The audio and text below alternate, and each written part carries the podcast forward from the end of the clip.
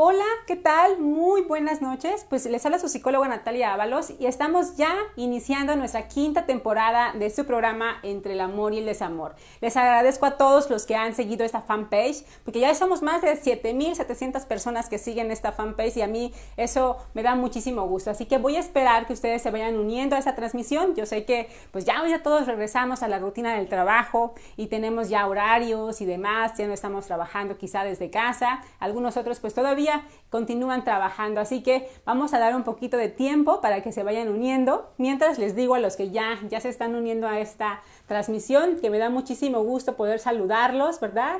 A Domi, veo a Domi aquí ya en esta transmisión, siguiéndola, iniciando ya el programa, Emilio Morales, Anis Vázquez, Janet Herrera Bautista, Iraíz, a Domi, por supuesto, a Leonardo Silva, Domi que ya es una fan destacada de esta fanpage.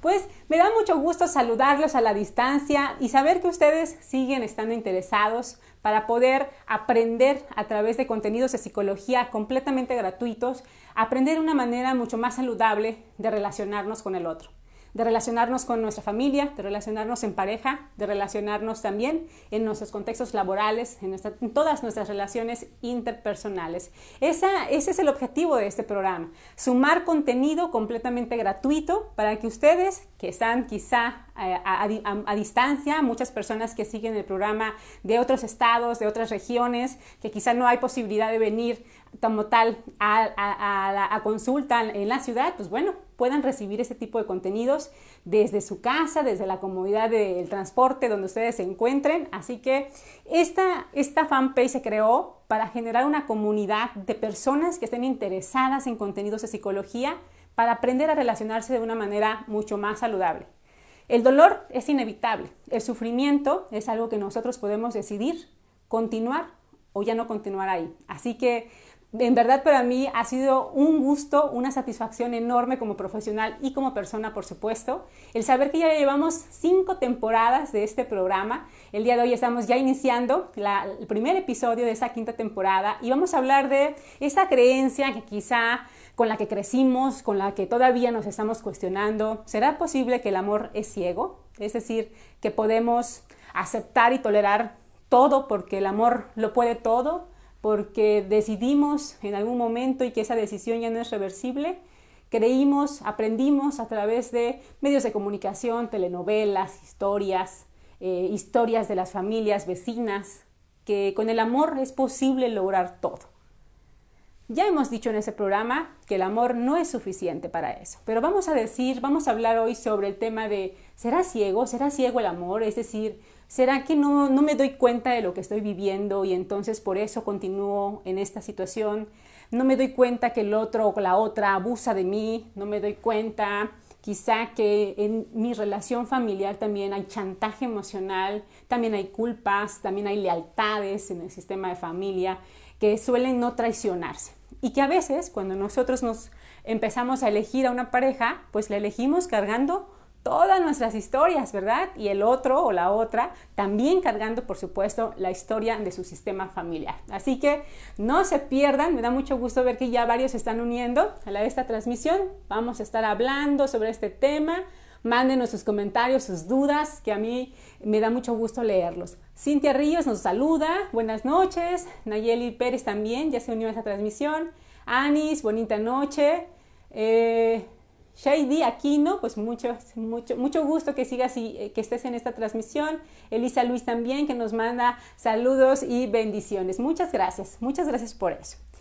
Pues bueno, vamos a, en lo que van uniéndose, vamos a dar ya intro a este, a este primer episodio. Y pues bueno, una de ellas y una de las noticias que a mí me hacen muy feliz es que ya somos más de 7.700 personas siguiendo esta fanpage. Ayúdenos a compartir la página, a compartir el programa ahorita en sus muros para que también otras personas que quizá no tengan la posibilidad de tener acceso a ese tipo de contenidos lo hagan desde su red social. Sumamente fácil y por supuesto desde la comodidad de donde se encuentren. También, por supuesto, hablamos de eh, los testimonios de las personas que en este largo caminar de 15 años de acompañar a, personas en su proceso de terapia, también de psicoterapia, por supuesto, pues ver eh, cómo personas que deciden iniciar la terapia de pareja, por ejemplo, logran logran procesar, logran cambiar, logran aprender uno del otro, logran transformar su relación y por supuesto es, una, es un gusto, es un gusto pleno el que poder ver que novios terminan eh, casándose o eligiendo vivir juntos y son felices y, y cada día van aprendiendo, por supuesto que eso nos da muchísimo gusto. Así que gracias por compartirnos esas historias, a veces por mensaje y a veces pues desde este lugar, desde mi consultorio. Muchas gracias. Gómez Durán, buenas noches. María González también. Buenas noches a todos. ¿Por qué si estamos en una relación donde existe el maltrato, donde existen faltas de respeto, donde existe maltrato y violencia psicológica, violencia económica, sexual, física, de cualquiera de estos tipos, ¿por qué si ya no nos sentimos plenos, libres en una relación de pareja? Porque si ya no nos sentimos que somos hacemos cosas ya sin, con miedo porque estamos dentro de esa relación, no me vayan a ver, no me vaya a escuchar, no vaya a pensar, no vaya a decir. ¿Qué, ¿Qué nos hace pensar que si estamos en ese tipo de relación, en algún momento algo mágico sucederá y esa persona va a cambiar? Y hablo de relaciones de pareja y de relaciones de familia. No vamos aquí a hablar de estas creencias de repente, que estar en familia es lo que tenemos que hacer, que estar unidos, mantenernos unidos, a pesar de todo, a pesar de los abusos, a pesar, por supuesto, del chantaje a veces, a pesar de, renunciar a tu vida para poder eh, pertenecer a un sistema familiar, pues creo que no vale la pena. El amor no es ciego, el amor es inteligente, el amor elige, el amor goza de libertad de poder decidir qué quiero hacer. Pero en muchas ocasiones eh, nos quedamos porque de repente dicen, pero es tu familia, ¿no? Tienes que aceptar que al final, si tu relación de pareja no funciona, tu familia seguirá estando. Sí, y de la misma manera. ¿Qué sucede con el tema de las relaciones de pareja?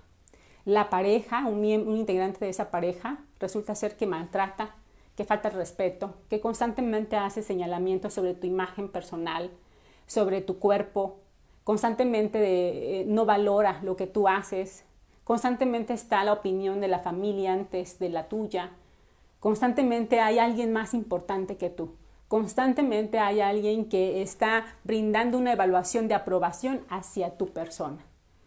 Entonces, ¿será posible que en algún momento algo mágico pase, un milagro suceda y esa persona cambie? Pues no, eso, si no decide trabajarlo, si no decide asistir a apoyo profesional, por supuesto, y dejamos escuchar a parejas que llevan 50 años, pero de los 50, 48 no han sido felices, o escuchamos a parejas eh, que, pues bueno, no, no funcionó el matrimonio y siguen abonando a que esa relación continúe por los hijos, porque qué van a decir, porque pues es que el matrimonio es para siempre, es que tú lo elegiste, ahora te aguantas. Entonces, este tipo de frases, ¿cuánto sufrimiento han causado? ¿Cuánto miedo a tomarla una decisión libre de decidir ya no continuar con esta relación laboral, familiar, de pareja, nos hace presos de ella? Entonces, con qué hemos crecido? Hay tres razones básicas, fundamentales, que nos hacen permanecer en esa relación cuando entonces nos estamos guiando porque el amor es ciego. Con esas tres razones, que es en primera el miedo, la resignación y la esperanza. La esperanza es muy común, el miedo también es muy común y no hay nada más triste que escuchar a alguien que se ha resignado a estar en esa relación. Vamos a hablar del miedo. ¿A qué le podemos tener miedo?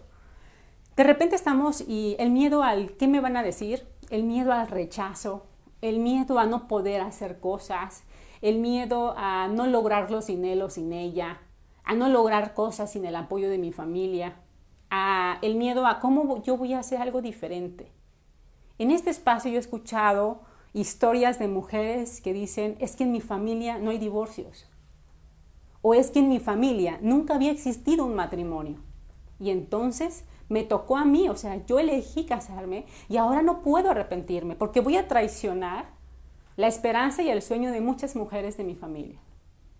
Esa es una creencia que nos limita, es una creencia que nos amarra a sufrir, que nos queda, que nos atrapa en esa relación. Si ustedes me dicen, hay personas pueden cambiar, claro que sí, claro, con un proceso, con un apoyo, con disposición al cambio, con deseos de reconocer que puede haber una vida mejor sin tener que coartar la libertad de nadie. Créanme que eso es posible. Claro que cada uno tuvo una historia y quizá una historia muy complicada, muy difícil.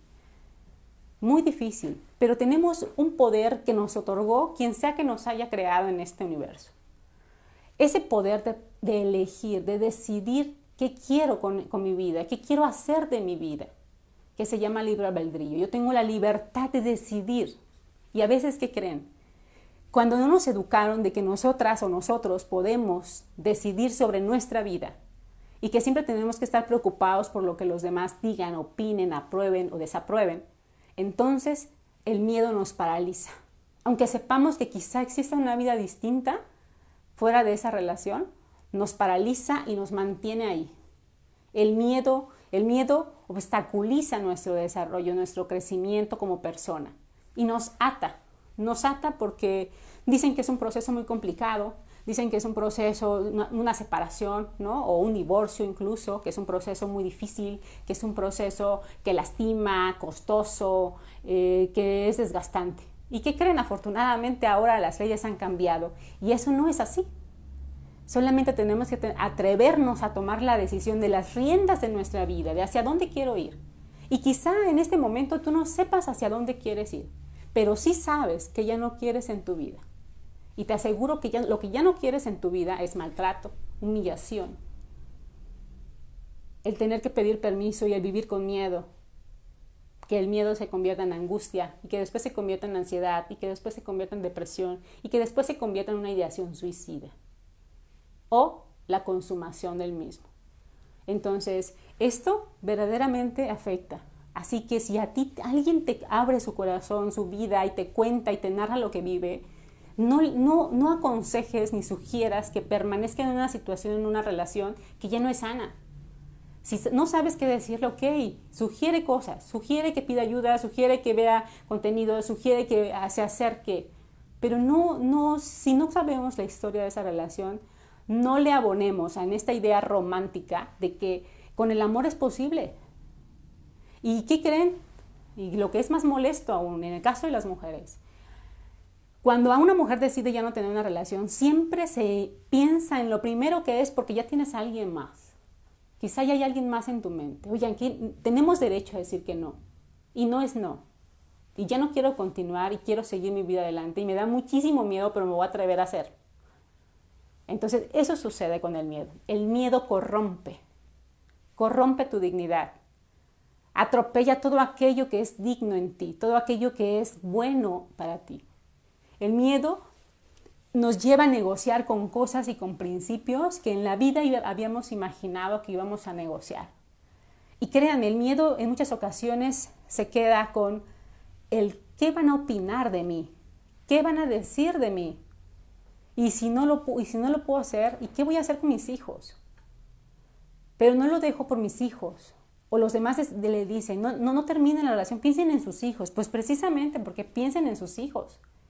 El amor no es tortura, el amor no es sometimiento, el amor no es me tengo que quedar aquí, me tengo que resignar o aguantarme o paralizarme del miedo, porque he visto a mujeres temblar del miedo. Entonces, el miedo solo, solo nos va a ayudar a corromper nuestra dignidad. Y entonces nada, créanme, nada vale la pena para que lleguemos a tal punto. Siempre estamos en espera de, lo que el, de que el otro cambie. Y repito, si el otro tiene conciencia de lo que está haciendo y desea cambiar, es posible, sí es posible con asesoría, claro que sí es posible. Y sobre todo que haya disposición, que haya conciencia, responsabilidad afectiva, que quiera, que quiera modificar, resarcir el daño que ha hecho, es posible, sí es posible con mucho apoyo. Lo que no es posible es esperar que el otro, por una cuestión mágica, un milagro, lo que pase, drásticamente cambie, porque eso no va a suceder. Lamentablemente eso no sucede así, no es tan fácil. El miedo va contra tu dignidad personal. Tomemos en cuenta esto. El miedo va y atenta contra nuestra dignidad personal. ¿Y qué es la dignidad personal? que cuando alguien te ofende, te dice cosas, ya ni siquiera te enojas. Cuando te enojas, tu dignidad te está activada. Te está diciendo esto nos transgrede, eso nos lastima. Esto no es para nosotros, esto no lo merecemos. Por eso nos enojamos, porque nuestra dignidad se hace presente. Entonces, a veces, digamos que de la autoestima, el amor propio, todas estas capitas de piel que podemos tener, eh, imaginen que esas capitas de piel son estas características, estos elementos que tenemos que tener presente. Autoestima, autoconcepto, la imagen que tenemos en nosotros mismos, el amor propio. Y por último, muy en lo profundo y en lo profundo y en lo profundo, está algo que siempre nos rescata, que se llama dignidad. Podré no tener una autoestima adecuada, podré no tener una buena imagen de mí misma, pero mi dignidad está ahí, está ahí eh, haciéndose presente en lo más profundo de mi ser. Y esa se activa. Y cuando se activa hay que escucharla. Cuando ya dejamos de escucharla, entonces hay que preocuparnos, porque el miedo ha corrompido, la ha destruido, la ha dañado de tal manera que ya no está ahí, que la perdemos en muchas ocasiones. ¿Cuántas veces has tenido que decir sí a la fuerza? Sí porque tendría que pasar, sí porque es mi obligación, sí porque pues, pues estoy aquí para esto. ¿Cuántas veces? ¿Y cuántas veces hemos dicho no ¿Y cuántas veces lo más, lo más indignante es que cuántas veces ese no no se respeta?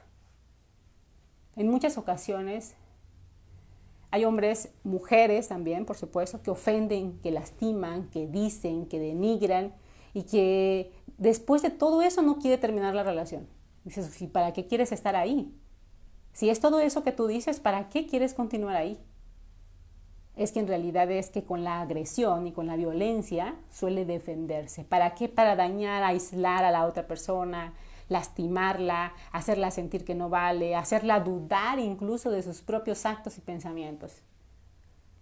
Y ahí, por supuesto que una persona se paraliza de miedo cuando ha llegado a ese punto.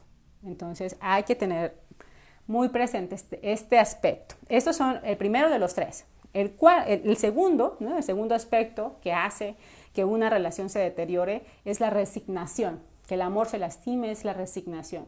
Ya me resigné. Ya pasaron muchos años, ya, ya nuestros hijos crecieron, ya pues no queda de otra, no va a cambiar. En mi religión, en mi, pueblo, en mi creencia, en mi cultura, esto no se acepta, entonces tengo que quedarme como la idea de que la hija menor o el hijo menor se quede, la hija sobre todo, ¿no? Se queda a cuidar a los padres mayores. ¿No es una responsabilidad de todos cuidarlo? Entonces, ¿qué sucede con, con, con este tipo de creencias que van limitando nuestra vida, nuestra existencia? La van limitando constantemente. Esa resignación es la desesperanza, ¿no? La desesperanza, el sentimiento de indefensión, de no poder con esto, eh, por supuesto, encontrarte en una situación en la que estás destinada para que eso pase, que no hay más para ti, que esa situación es como, pues lo intenté, no se pudo, ya me quedé aquí, ya continúo en esta relación, aunque yo ya no sea no solamente feliz, sino ya no me sienta persona, ya no me sienta respetada, ya hayan pasado y transgredido mi dignidad, que ya no me sienta ni siquiera persona. Entonces, Aquí tenemos que tener muy presente que resignarnos es la peor etapa en la que podemos entrar. Porque si ya te resignaste, ya no hay deseo, ni interés, ni fuerza por luchar, por tomar una decisión distinta, por salir de esa situación que te está haciendo daño, de esa situación donde están abusando de ti incluso, ¿no? Y eso también pasa en el trabajo, en las relaciones laborales también es como muy, muy común. Piensan que eso es el amor, o que el amor es cuestión de suerte. Pues esta suerte me tocó, yo no tuve suerte en el amor, tuve muchas relaciones violentas, pero pues ya estoy en esta, ¿no? Este, pues al menos ya, ya, ya pasamos muchos años juntos, ya no hay más que hacer. Como si fuera suerte. ¿Y qué creen? No, el amor no es suerte. El amor es decisión. El amor es conciencia. El amor, repito, es inteligencia. Y si desde el principio hay cosas con las que ya no estamos coincidiendo, ¿qué te hace elegir a esa persona? Si en este trabajo yo no, comparto las eh, acciones que toman, las decisiones que toman, pero pues es que necesito el trabajo, necesito el dinero, está perfecto, bien, puedes aceptarlo porque necesitas el dinero por un momento, pero mientras le sigues buscando algo que sí te haga sentir digno que sí te haga sentir que te apasione lo que haces, que respeten tu persona en ese trabajo, que respeten tu rol en la familia. Y sí puedo seguir, pero ya estoy considerando como le decía alguien ayer, bien, el 70% por, lo que, por tu desempeño. Centramos nuestra atención en eso, pero el otro 30% vamos a estar buscando otro trabajo. Y cuando tengamos otro, entonces decimos adiós aquí. Entonces no es cuestión de suerte, es cuestión de decisión. El tema es que no nos apanique el miedo. El miedo es que no nos paralice, ese es el punto. Ahora, cuando se deciden salir de la relación y se sienten después de haber enfrentado el miedo, creen que no existe otro tipo de relaciones, que así son todas las relaciones y se llevan grandes sorpresas, porque resulta ser que no, que no, así no era la relación y que se encuentran con cosas maravillosas que no pueden ni creer que sea para esa persona. Y de repente empieza el miedo a estar ahí como un fantasma en la cabeza diciendo, es que es demasiado bonito como para ser real para mí. No, es que quizás has trabajado y has tomado las decisiones valientes e inteligentes para poder construir algo así, ser merecedor de algo así y no de lo que tú esperabas, no de aquello que te restaba, que te limitaba, que te prohibía, que te decía que me gusta, ¿no? A mí no me gusta que te pase, pues no te gusta, pues está súper bien que no te guste, pero a mí sí. Y yo defiendo mi libertad. Solo, evidentemente, en la relación de pareja hay acuerdos y hay compromisos. Y hay una fidelidad sexual que no se puede violentar, no se puede, no se puede perder, porque entonces, pues evidentemente, hablamos de infidelidades y que esa relación se está lastimando. Entonces, el segundo punto es la resignación. Y no podemos resignarnos a ninguna situación que nos reste existencia, que, que nos haga los días grises, que nos haga los días sin energía, sin ganas de continuar.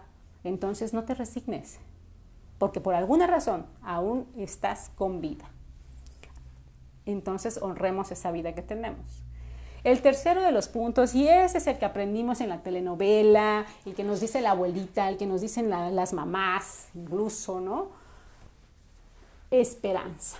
No hay peor cosa que mantengamos de creencia en una relación de pareja es la esperanza. La esperanza no existe en el amor. En el amor de pareja no existe. La esperanza no existe ahí. Si nosotros creemos en estas telenovelas que durante el 90 al 99.9% de la historia, todo fue trágico y al final solamente son dos o tres minutos de felicidad y te ponen el fin de la historia. O estos cuentos de Disney que nos dicen felices para siempre. Pues no, no, esa historia no existe. Así que no tengamos la esperanza que ese ser va a cambiar solo por voluntad. Va a cambiar si decide aceptar que se está equivocando. Va a cambiar si aumenta su nivel de conciencia, de responsabilidad y pide ayuda profesional va a los grupos, hay grupos de, apoyo mutuo que sirven mucho, ¿no? El alcohólico, el adicto. Entonces, tenemos que pedir ayuda también. No es que estemos condenados a permanecer en esa relación. No es que esperemos que algo suceda mágicamente. Aquí he escuchado el tema de, prometer ya no beber. No, estoy en contra de eso. El punto es, ok, sí, ya lo prometiste, pero ¿y qué vas a hacer? ¿Qué acciones vas a hacer para dejar de beber, para hacer conciencia que beber es una fuga? Es una fuga de una realidad que no te gusta. ¿Qué no te está gustando de esa realidad? ¿O de qué no te sientes capaz en esa realidad? Entonces la esperanza es lo que tenemos que aniquilar en las relaciones de pareja. Aniquilarla por, completo. No puede existir híjole, es que pues ya me di cuenta que así es machista, ya me di cuenta que mis comentarios, que lo que yo hago no tiene reconocimiento, pareciera que no tiene valor, solo quiere que yo lo escuche. Ya me di cuenta que constantemente está criticando mi cuerpo, que critica los esfuerzos que hago para cuidar mi cuerpo. Ya me di cuenta que es machista. Ok, bien, entonces tú decide, porque ese hombre no va a cambiar por arte de magia. Va a seguir así, si no, es consciente que está mal y que tiene que darle un resignificar su existencia, resignificar su existencia. Entonces, pues tú decides, ¿no? Deciden también los hombres, en el caso que de mujeres que de repente están completamente controlando, constantemente celando, constantemente, eh, no sé, ¿no? De, de, detectives investigando, que constantemente también te es infiel. Porque si eso ya lo viste, eso va a continuar, ¿eh? eso no va a parar. Ya lo viste, ya sucedió. Toma una decisión, porque si la otra persona no está consciente de lo que hizo, no va a reparar el daño y mucho menos lo va a resarcir. Así que es una decisión a veces terminar con relaciones familiares, terminar con relaciones de pareja, cambiar de trabajo, cambiar de amigos, decir, esta persona ya no me hace bien, ya no entra en mi vida. Pues sí es difícil, es complejo darnos cuenta de eso, pero es mucho más complejo vivir engañados. Así que si queremos creer que el amor es ciego, pues entonces vamos a creer en la esperanza, nos vamos a, nos vamos a resignar y nos va a dar mucho miedo tomar decisiones. Entonces, el amor no es ciego, es inteligente. El punto es, ¿qué tipo de amor nos enseñaron? Ese es el mayor de los problemas. ¿Qué tipo de amor aprendí yo? ¿Aprendí un amor dependiente? ¿Aprendí un amor enfermo? ¿Aprendí un amor ansioso? ¿Aprendí un amor inestable? ¿Aprendí un amor de, de, posesión, de me perteneces, ¿no? O aprendí un amor inteligente basado en la libertad, basado en el respeto, basado en la honestidad y la responsabilidad afectiva. Aprendí eso, pues, pues la mayoría de nuestra generación, pues no, no lo aprendimos. Estamos ahorita teniendo la gran oportunidad de cambiarlo con los niños. De dejar de decirle, oye, qué guapo, qué hermoso eres, sino decirle también, oye, qué inteligente eres. Eres muy importante para mí. Qué, qué, Qué, bien que juegas fútbol, qué bien que practicas esto, este deporte, que practicas, que eres muy bueno en esto. Oye, qué noble eres. Oye, qué respetuoso eres. Eres una persona muy valiosa para mí. Eres importante para mí. Empecemos a sembrar eso en los niños. Tenemos la posibilidad de romper con el patrón, de romper con esta historia que traemos cargando y dejemos estas lealtades que no nos sirven de nada y cambiemos generaciones. Esa oportunidad tenemos, cambiar generaciones. Dejar de generar ansiedad en los niños. Dejar de amenazar con que ya no te voy a querer si haces esto. Eso no. Eso no podemos hacer eso con los niños. Hay que reconocerles. Hay que hacerles sentir valiosos e importantes, porque de lo contrario van a sufrir en su futuro por las relaciones con las que no, no, no aprendieron que sí y que no les hace bien. Entonces, es bien importante tener en cuenta esto. La verdad es que la esperanza nos lleva a no observar, a perder la objetividad, a nublar nuestra visión.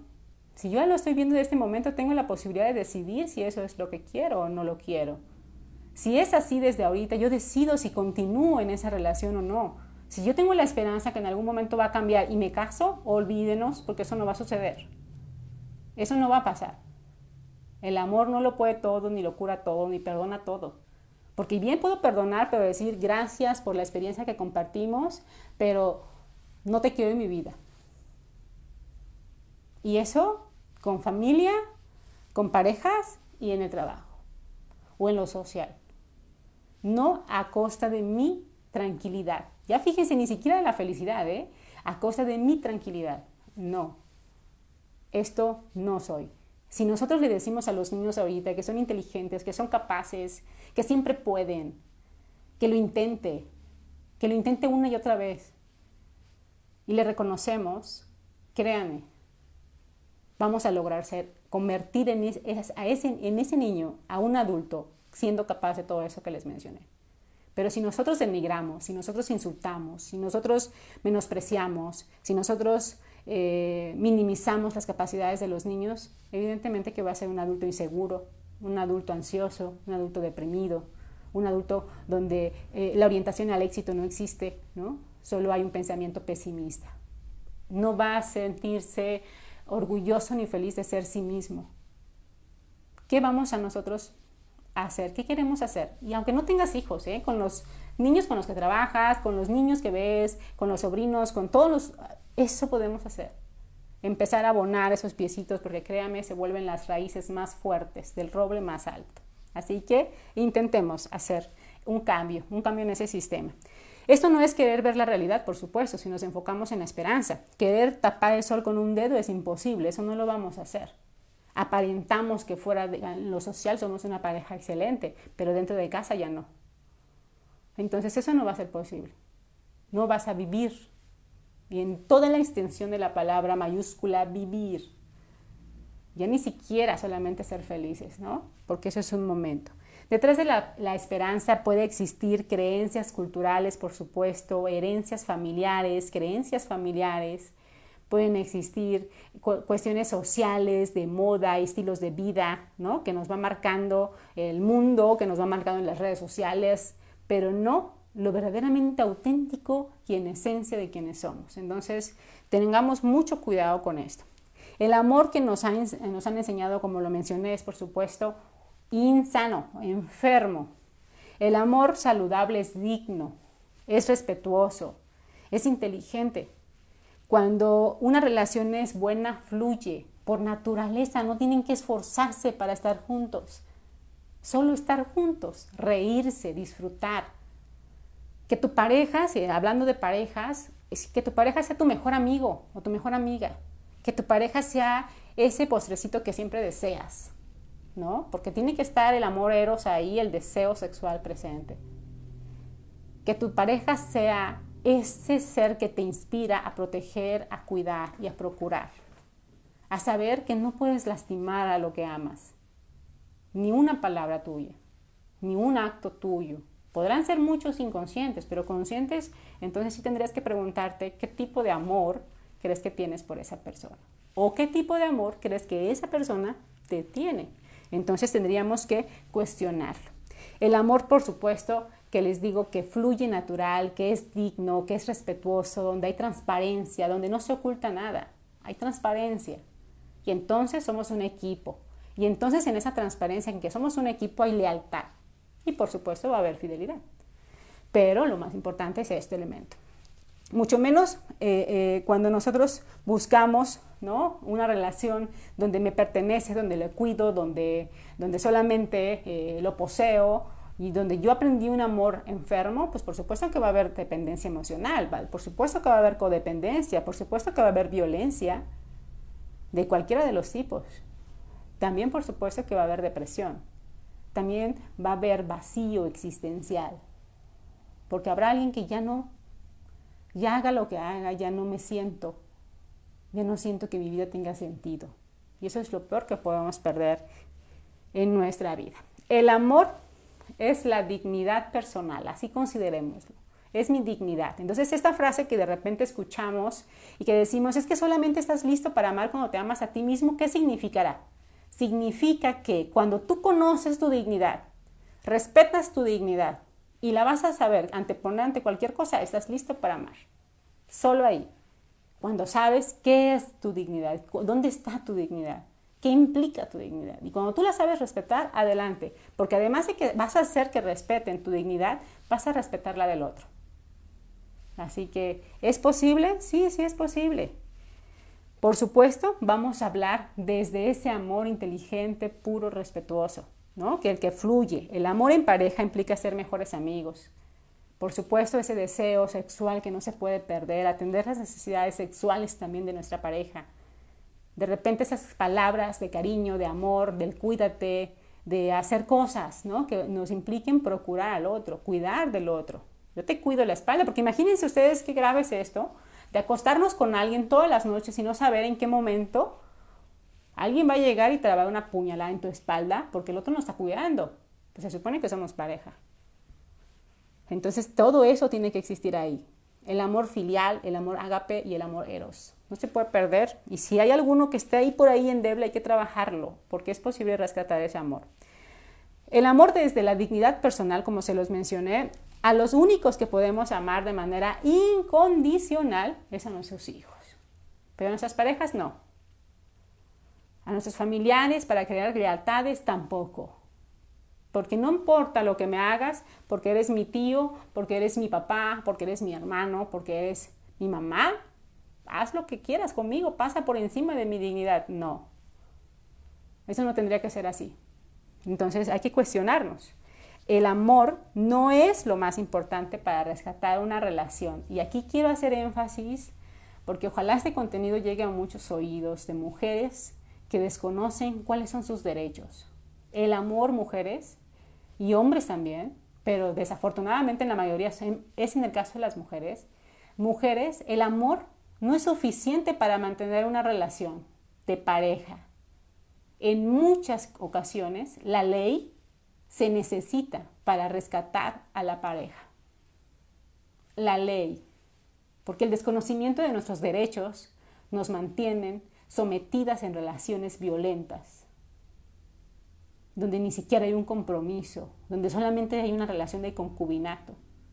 Pero mis hijos, no, hay una ley, hay una ley que si nosotros empezamos a conocerla, vamos a hacerla valer. Entonces, el amor no es ciego, ni siquiera tampoco el amor es suficiente para mantener una relación de pareja. Repito la misma frase. El amor no es suficiente para mantener una relación de pareja. En muchas ocasiones la ley tiene que existir para rescatar a la pareja, para rescatar a ese integrante de la pareja, del sometimiento, de la violencia, que de ninguna manera tendría que ser aceptada, ni mucho menos normalizada en este país ni en ningún lugar del mundo. Así que yo espero que tomemos en cuenta este primer episodio ya y medio fuerte, ya me estoy emocionando aquí, ya siendo muy directa, ¿verdad? Pero la idea es esa, la idea es que el mensaje llegue claro y concreto. El amor no es suficiente, no es suficiente mujeres ni hombres a someternos a situaciones de relaciones interpersonales donde abusen de nosotros, donde abusen de nuestra nobleza. Ahora, ahí les quiero dejar puntos bien específicos. ¿Qué es lo que se opone al amor? La indiferencia, no, pues es que ¿qué van a decir que yo te agarre de la mano? Es que ¿qué van a decir? ¿Cómo te voy a besar en público? ¿Cómo voy a abrazarte en público? No, hombre, estamos en, la casa de mi mamá, aquí se respeta. Esas son creencias que limitan y entorpecen y acaban con cualquier tipo de amor. El amor se expresa, se manifiesta, se dice, se demuestra. La indiferencia es un tumorcito que empieza a crecer dentro de esa relación.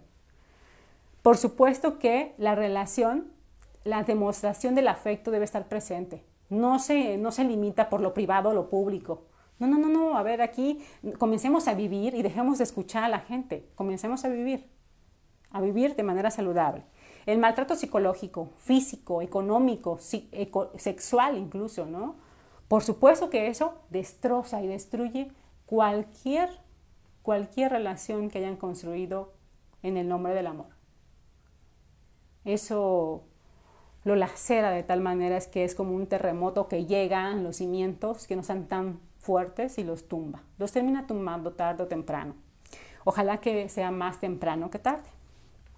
Cuartar la libertad del otro. Pedir permiso para hacer algo. No, eso no. Se comparte. En la relación de pareja te comparto este gusto, te comparto este plan, te comparto que quiero hacer esto. Y la respuesta de la pareja es, bien, ¿dónde? ¿Ya checaste? ¿Te ayudo a checar qué quieres? ¿Te, ayudo a cotizar? ¿Te ayudo a... ¿En qué te apoyo? En esa decisión, en ese plan que tú quieres hacer. Eso es ser pareja. No es, no es, no te doy permiso, ¿eh? A mí no me gusta. Pues que, pues que no te guste, ¿no? Es mi decisión. Yo empiezo a hacer valer mi dignidad como persona. No, repito, en la pareja no se pide permiso, se comparte los planes y los planes hay que apoyarlos. Siempre, por supuesto, siendo bien conscientes que necesitamos ser, por supuesto, pues respetuosos, honestos y considerar que tenemos una fidelidad. Entonces, a partir de todo eso hay confianza, hay amor, hay respeto. Las faltas de respeto, de ninguna manera, ni las bromas pesaditas, ni las groserías, créanme, eso es como ponernos en el filo del precipicio porque la siguiente, alguien ya no va a estar en esos cinco minutos donde tolere la falta de respeto y entonces van a venir las agresiones. Y ahí sí tenemos que tener como mucho cuidado. Demostrar el enojo. Estoy enojado, exploto, estoy enojada, exploto, mi ira me lleva, me voy, me voy visceralmente. No, no, no. El enojo no se demuestra, el enojo se explica. Hay que guardarnos ese demonio que quiere salir dentro de nosotros y ahí y domarlo adentro para poderlo explicar. Sí, esto, esto me causó molestia, esto me enojó y me sentí pues indignada por esta situación, pero te explico qué fue lo que sentí. Y en la empatía del amor del otro tendría que haber respuesta, tendría que haber, oh, lo lamento, no, no tenía la intención de hacerlo así, pero, pero lo tomo en cuenta, por supuesto, y eso no se repite, no se repite, siempre y cuando no se transgreda la libertad de cada uno. Creencias que el matrimonio es para toda la vida. Creencias que para los hijos, para que los hijos estén bien, los padres tienen que estar juntos. Pues no. Créanme que aquí yo he escuchado a muchos hijos que dicen, es que ya es mejor que no estén juntos. Solamente hay que tomarlos en cuenta. Tómenlos en cuenta, por favor. Son parte de su familia, es un elemento importante. Dejen de acudir a parejas que llevan 50 años casados, pero que llevan 12 felicidad y 48 viviendo en infierno. Dejen de acudir, eh, pues no sé, con el, con el sacerdote, con el... No, no, no, no. Dejemos de, de, de, pensar, de tener esto, que todas nuestras decisiones sean limitadas por nuestras creencias, de cualquier tipo. Primero tengo que ver mi salud, porque si mi salud emocional y mental está en riesgo, y si yo no la atiendo, mi vida, mi salud física va a empezar a deteriorarse. Y ahí entonces voy a acudir al médico. Y el médico le va a decir, eso no es físico, es psicológico, es emocional. Entonces, vayamos con quien tendríamos que ir, acudan, acudan, que la cultura de, de, atender nuestra vida emocional y mental se vuelva normal, porque no es anormal, ¿no? Acudir y cuidarnos y protegerlos. Hay que desaprender, desaprender, soltar, liberar las creencias que limitan nuestra existencia, porque esta vida la vamos a tener solamente una vez. Quién sabe si en algún otro momento, pero una vez seré Natalia. Una vez seré Natalia Ábalos Castillejos, una vez. No volveré a hacerlo. Y esta es mi vida. Y no sé cuándo se termine. Lo único que sé es que voy a morir un día. No sé cuándo, pero sé que voy a morir. Y si sé que voy a morir, ¿qué pasaría si yo empiezo a vivir este día como si fuera el último? se, escucha como triviado, pero créanme que, que vivir en paz nos da la libertad de decir en el momento en que sea, será el mejor momento. Pidan ayuda profesional, acérquense a un profesional, donde quiera que ustedes estén. Ahorita el tema de la pandemia creo que nos ayudó a acercarnos remotamente, así que pidan ayuda profesional, acérquense a el profesional que ustedes depositen su confianza. Y por supuesto, les dejo esta frase que que he aprendido en un, en un diplomado que estamos actualizándonos, que dice, puedes no ser feliz si no quieres, pero nunca, nunca dejes de ser tú. Así que me quedo con esto, así les dejo, pregúntense esto, puedo no ser feliz si no quiero, pero no dejaré de ser yo. Así que Cuiden ese diálogo interno que tienen con ustedes mismos. Si somos compasivos con los demás y si le tenemos fe a los demás, ¿por qué no a nosotros mismos? ¿Qué pasaría? Nos nutriríamos, créame. Nos vamos a nutrir. Entonces, les dejo el mensaje y pues bueno, este fue el primer episodio de Entre el amor y el desamor. Seguiremos hablando de temas relacionados con mejorar nuestras relaciones interpersonales, familiares, de pareja y en lo social, por supuesto. Así que leo rápidamente aquí sus comentarios, que todos nos mandaron saluditos, que estaban como muy atentos cuando, cuando se quedan en pausa, pero veo que el número se mantiene, digo, ah, ahí están concentrados, están tomando nota de lo que estamos mencionando. Por supuesto, saludos al señor José Silva, que ya es un fan destacado de esta fanpage, que nos manda saludos desde Jalisco. Díganos también desde dónde nos siguen para que podamos pues, saber hasta dónde podemos llegar con nuestra transmisión. Jalisco, pues buenos saludos a la gente de la costa, del istmo, también por supuesto a la gente de la cuenca que se une a esa transmisión y que a veces cuando no la pueden ver en vivo me mandan mensaje diciéndome la vi después cuando llegué a casa. Entonces, muchas gracias por eso. Agradezco sus comentarios, sus mensajitos. Un abrazo enorme a la distancia. Muchas gracias por seguir nuestra transmisión. Aquí nos dice Gabriela. Carlos nos dice muchas gracias, me ayuda mucho siempre. Dios la bendiga. Saludos desde Lagunas, Oaxaca. Oh, hasta el mismo de Tehuantepec.